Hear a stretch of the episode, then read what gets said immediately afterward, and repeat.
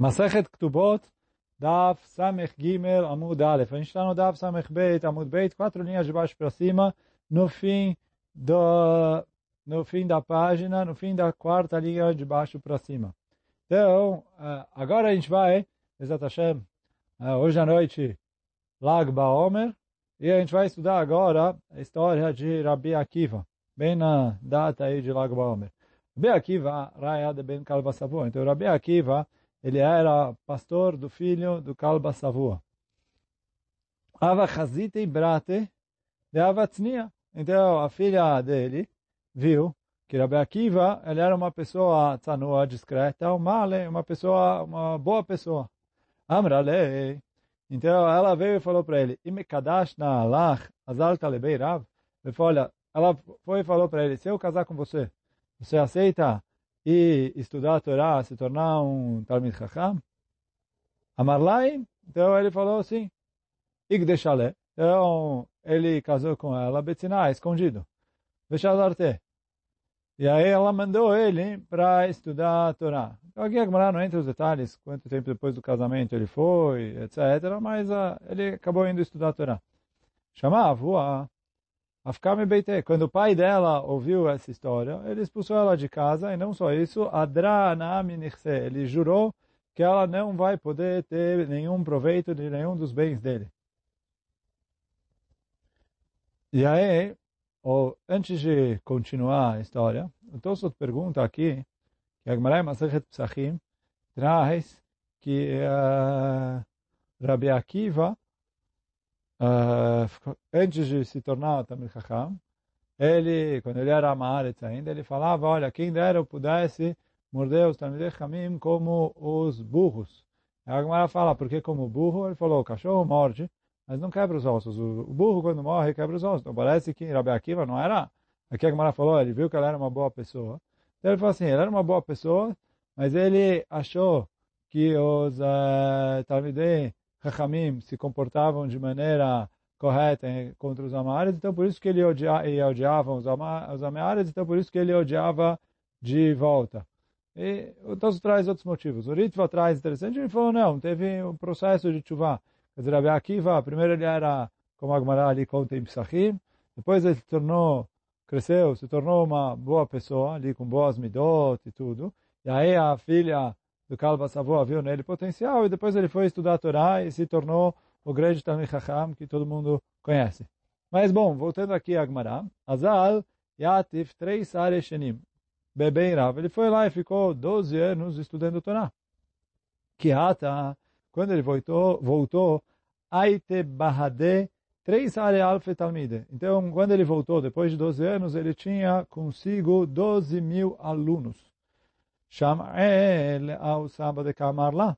Então ele ouviu que tinha um senhor que estava falando para a esposa dele. Chaim. Até quando você vai se comportar assim como uma viúva? Quer dizer, seu marido está vivo, mas você está 12 anos sem marido.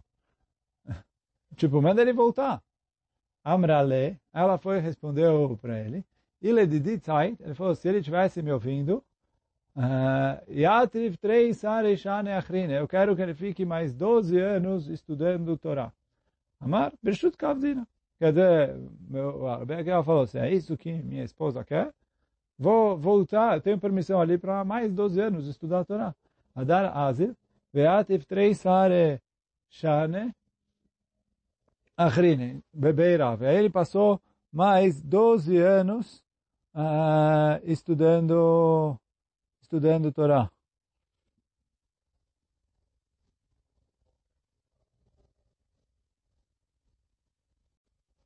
Então Rabi Akiva foi é, mais 12 anos estudar, já que ele falou que a esposa liberou. Kiata, depois de, da segunda vez, de, ou antes de que depois, o Rav Chaim Shmulevitz pergunta, ele já voltou para casa, ele já passou ali. Uh, a esposa fala, olha, se ele me perguntasse, eu diria para ele mais uh, 12 anos. Falou, ele já está ali do lado. Entra, cumprimenta a esposa. Ele falou, que falta de consideração é essa de virar as costas, voltar ali para estudar a Torá mais 12 anos. Ele pergunta, por que, que ele não entrou? Então, a resposta do Chaim Shmulevitz, é, ele falou 12 mais 12 não é a mesma coisa que 24. Ele falou, se ele voltasse para casa, ele ia ter ficado duas vezes de 12 anos, mas ele interrompeu, já esfriou um pouco. Então, uh, uh, ele preferiu ali, ela falou, se ela me deixa ficar mais 12 anos de uma vez, ele falou, já vou voltar, sem interromper. Ele falou, 12 mais 12 é diferente de 24. Mas, bom, voltando aqui, fala Agmará, Kiata, Aitebad, Esrim Arba Alfe Talmide. Depois de mais 12 anos estudando Torá, Rabbi Akiva voltou com 24 mil alunos. Chamado Bitu Avad Kanav Kaleapé. A esposa dele ouviu que ele estava chegando para a cidade. Ela foi lá para receber ele. Amrullah Shvivata, vieram as vizinhas e falaram, Sheile Mane, Levush Veichse. Ele falou, olha, você é pobre, não tem roupas bonitas, não tem não sei o quê.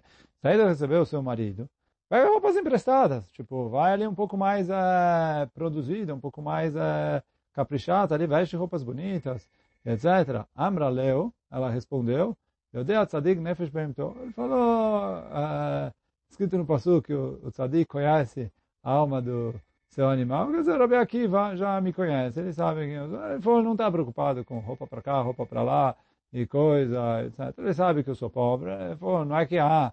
É, ele falou, ele entende, ele sabe a minha situação e não só isso. Ele sabe que eu passei ali todos esses anos na pobreza, na pobreza para ele é, poder estudar a Torá. Então, não preciso me preocupar com isso.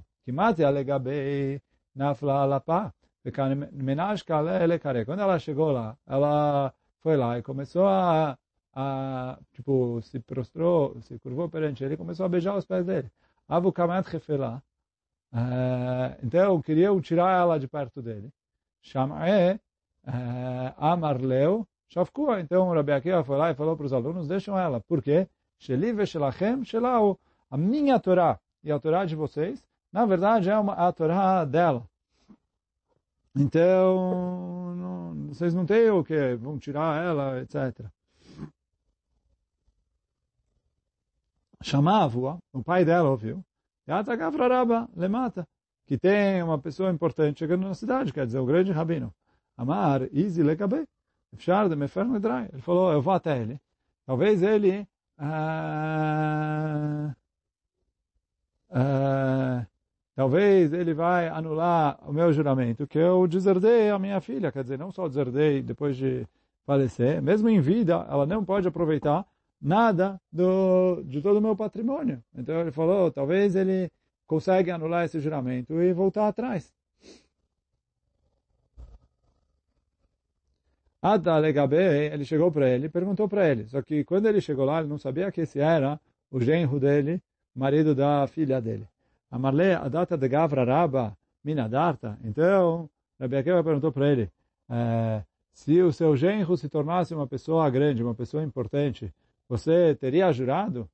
Ele falou, Amarlei, afilo perekechad, afilo alachachat. Ele falou, não precisa se tornar uma grande pessoa. Ele falou, me arrependi. Se, eu, eh, se ele soubesse, tipo, um perek bem estudado, uma, pelo menos uma alachá que ele sabe direitinho, já me arrependo do, do meu juramento. Amarlei, ah não. Então, falou para ele Rabi Akiva, ele se revelou e falou, eu sou o seu genro. Na fala la pe, venashke al kare.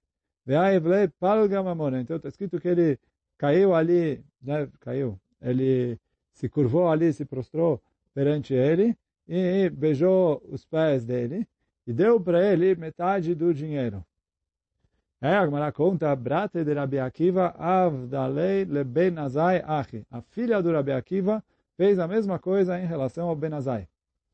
O quê? Veino de Amre, que é, mandou ele para estudar a Torá por muitos anos. Né?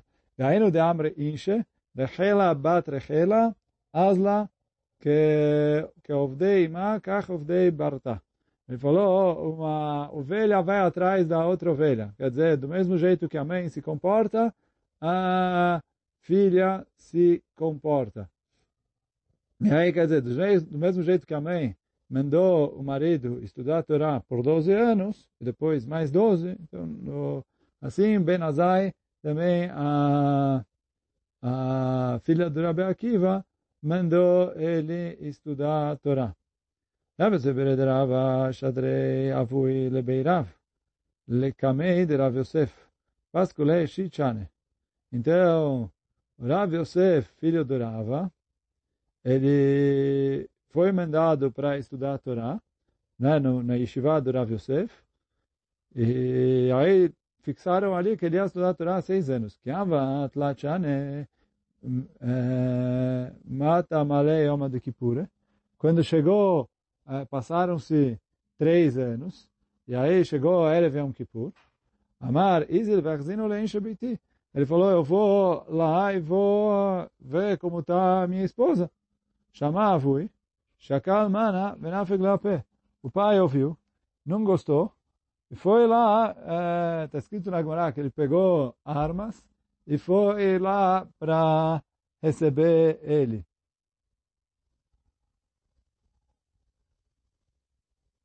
Então a Gemara conta que aí o Rava foi receber o filho ali, pegou armas. É, quer dizer, não é que ele foi, ele ia fazer alguma coisa com ele, mas era uma maneira de mostrar ali o, que ele é, desaprovou o comportamento do filho. E aí, então, Amarle, Zukatecha Niskarta, Ika de Amre, Yonatecha Niskarta, quer dizer, você lembrou agora do, do, seu, do seu par, quer dizer, da sua esposa, e tem gente que fala é, Yonatecha, mas também, que Yonate é uma das linguagens no Shirashirim, que se usa para denotar a minha querida, a minha amada, etc., porque a Chachamim falam que a pomba é fiel ao seu parceiro. Mas ele falou, Itrud, e aí quer dizer, eles brigaram de tal maneira, que Lomar Ifsik Velomar Ifsik, que nenhum dos dois depois conseguiu comer na saudade da véspera de Yom Kippur para se preparar para o jejum. Mas, eh, dizer, ficou ali um, um clima entre eh, os dois e aí acabou, nenhum dos dois conseguiu comer. Agora, vamos para a Mishnah. Então, a Mishnah fala, Amoredet al bala pochatim la miktubata shiva dinarim beshabat. Então, a mulher que se revolta contra o marido, exatamente o que quer dizer que ela se revolta contra o marido, a Gemara vai explicar. Mas está escrito na Mishnah assim, a mulher que se revolta contra o marido. Se desconta da ktubá dela, sete dinarim por uh, por semana.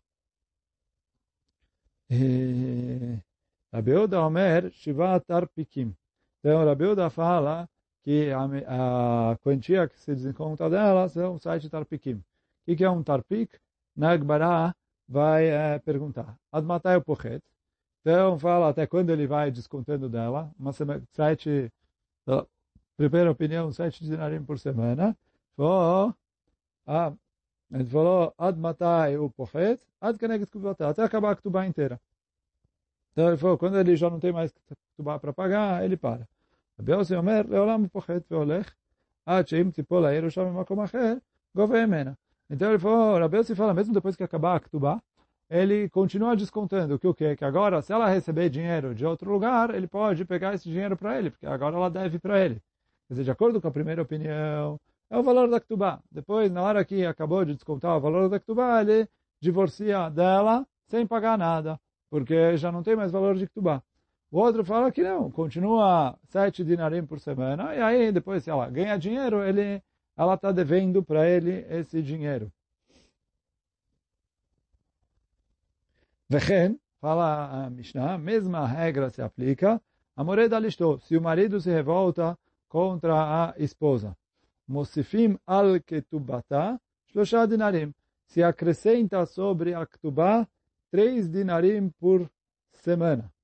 Beshabat. Rabi Uda Omer, shlosha tarpikim. Rabi Uda fala três tarpikim, e como a gente já falou antes, a, a Agmará vai explicar aqui que é um tarpik e três tarpikim. E também uma outra pergunta que tem aqui é por que, que quando a mulher se revolta a gente desconta sete tarpikim, e quando é o marido, a gente acrescenta no valor da ktubá e na dívida, três tarpikim, isso também a vai perguntar mais para frente. Então agora a Agmará fala, moredet mimai, o que quer dizer moredet? Quer dizer a mulher que se revoltou. O que, que a mulher está revoltada. Qual que é a discussão entre eles? Que a gente começa a descontar Ketubá. Então, Ravuna Amar Mitashmish Amitá. É, Ravuna falou, a mulher fala, não quero ter relações com o marido. Então, tipo, aí ele desconta da Ketubá dela. Rabi Yossi Rabi Hanan Amar Mimelachá. Rabi Yossi Rabi Hanan fala, a mulher não quer fazer os trabalhos que, teoricamente, ela tem obrigação de fazer. Então, ela não quer, ela se recusa a fazer os trabalhos que a gente estudou nas Mishnah, na Mishnah anterior, que ela precisa fazer. Tenan, fala agora, está escrito na Mishnah, Vechen amored alishto. Então, se ele se, recu se ele se revolta contra a mulher, é o final da nossa Mishnah. Eu falo agora assim, alemande. Para quem fala que a discussão deles é, em relação a relações sexuais. Então tá bom, se ela se recusa a ter relações com ele, multa. Se ele se recusa a ter relações com ela, é, ele ganha multa. Quer dizer, são duas revoltas parecidas. Ela lhe manda amar melachá, mimeshubad lá. Agora, para quem fala que ela se revoltar, ela se recusar a fazer o trabalho que ela tem obrigação para com o seu marido. Ele falou, ele não tem obrigação de trabalhar para ela. Então, por que, a gente multa ele? Responde Agmará. Não, ele tem obrigação de trabalhar por ela. Quer dizer, ele não tem obrigação de trabalhar por ela, mas Beomer, ele fala, eu não quero te sustentar. Quer dizer, a gente estudou atrás que a obrigação do marido, quer dizer, a mulher trabalha e tudo que ela ganha fica para o marido, em troca disso, o marido precisa sustentar ela. Se vem o marido e fala, não quero te sustentar, então, fala Agmará, a gente, não só que a gente vai cobrar o que ele deve de sustento, que além disso, a gente aumenta como multa o valor da Ktubá, né, três dinarim por semana, que ele não está alimentando ela. É pergunta Agmará. Ah, Mará, pergunta Agmará, como assim? O Rav falou o seguinte, Aomer Einizan, vem me farnes, eu te vem Ktubá. Se vem o marido e fala, não quero sustentar a minha esposa, a gente obriga ele a divorciar e obriga ele a pagar a ktubá. Vai falar assim, não, não, existe isso. O marido tem a obrigação de sustentar a sua esposa. Uh, então, não existe ele uh, ele ele uh, falar, não quero sustentar a esposa. Ele falou, se ele fala, não quero sustentar a esposa, a gente obriga ele a divorciar ia pagar o valor da Ktubá. E aí, quer dizer, ele vai... Então, pergunta a Agmará, então, quando a gente faz a multa? Responde a Agmará, peraí. Ele falou, é, é verdade que o Rav falou que Allah é que se ele não quer sustentar a esposa, a gente obriga ele a divorciar. Mas a gente não dá para ele a chance de voltar atrás. Quer dizer, a gente não conversa com ele. Não é que a gente fala, olha, o cara falou não quero sustentar a esposa, ah, então divorcia de hoje para hoje. Então ele falou, a gente tenta conversar ele, tenta convencer ele, dá para ele, sei lá. Então, nesse meio tempo, enquanto a gente está negociando com ele, a multa é três dinarim por semana que ele não sustenta a esposa. Falou, é verdade que se o cara, depois que a gente tentou uma vez, tentou duas vezes, tentou três vezes, uh, não conseguimos convencer ele a pagar, a gente vai obrigar ele a se divorciar. Ok? Mas fala, nesse meio tempo, passa uma, duas, três, algumas semanas. Então, ele falou, ele vai ter que pagar o valor ali por semana que ele não quis sustentar a mulher.